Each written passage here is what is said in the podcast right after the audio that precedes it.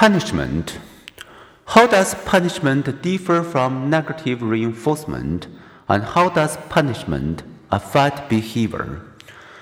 Reinforcement increases a behavior, punishment does the opposite.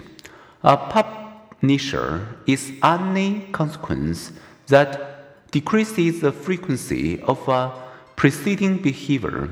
Swift and sure punisher can powerfully restrain unwanted behavior.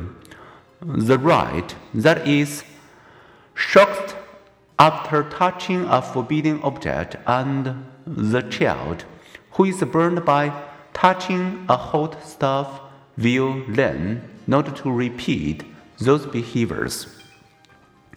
A dog that has learned to come running at the sound of an electric can opener will stop coming if its owner runs the machine to attract the dog and then banish it to the basement.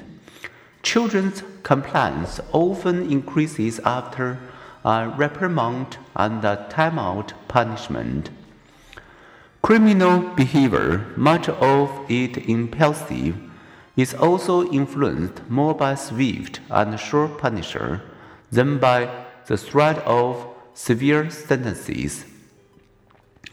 Thus, when Arizona introduced an exceptional harsh sentence for first time drunk drivers, the drunk driving rate changed very little.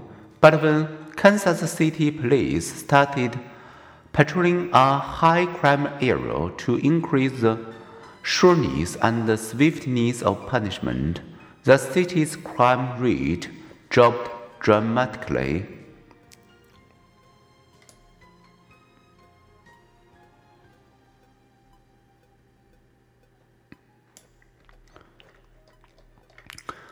How should we interpret the punishment studies in relation to parenting practices? Many psychologists and supporters of nonviolent parenting note four major drawbacks of physical punishment. 1. Punished behavior is a surprise, not forgotten. This temporary state may reinforce parents' punishing behavior the child fears, the parent sweats, the parent hears no more swearing and feels the punishment successfully stop the behavior. No wonder spanking is a hit with so many US parents of 3 and 4 year olds, more than 9 in 10 of whom acknowledge spanking their children. 2. Punishment teaches discrimination among situations. In operant conditioning, discrimination occurs when an organism learns that certain responses, but not others, will be reinforced. Did the punishment effectively end the child's fearing, or did the child simply learn that while it's not okay to swear around the house, it's okay to sphere elsewhere. 3. Punishment can teach fear. In operant conditioning, generalization occurs when an organism's response to similar stimuli is also reinforced.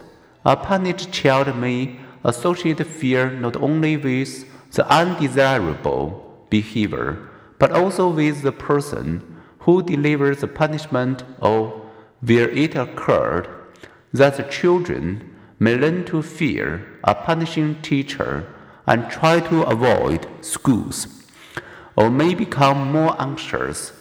For such reasons, most European countries and most US states now ban hitting children in schools and childcare institutions. 33 countries, including those in Scandinavia, further outlaw hitting by parents, providing children the same legal protection given to spouses. 4. Physical punishment may increase aggression by modeling aggression as a way to cope with problems. Studies find that spanked children are at increased risk for aggression. We know, for example, that many aggressive delinquents and abusive parents come from abusive families.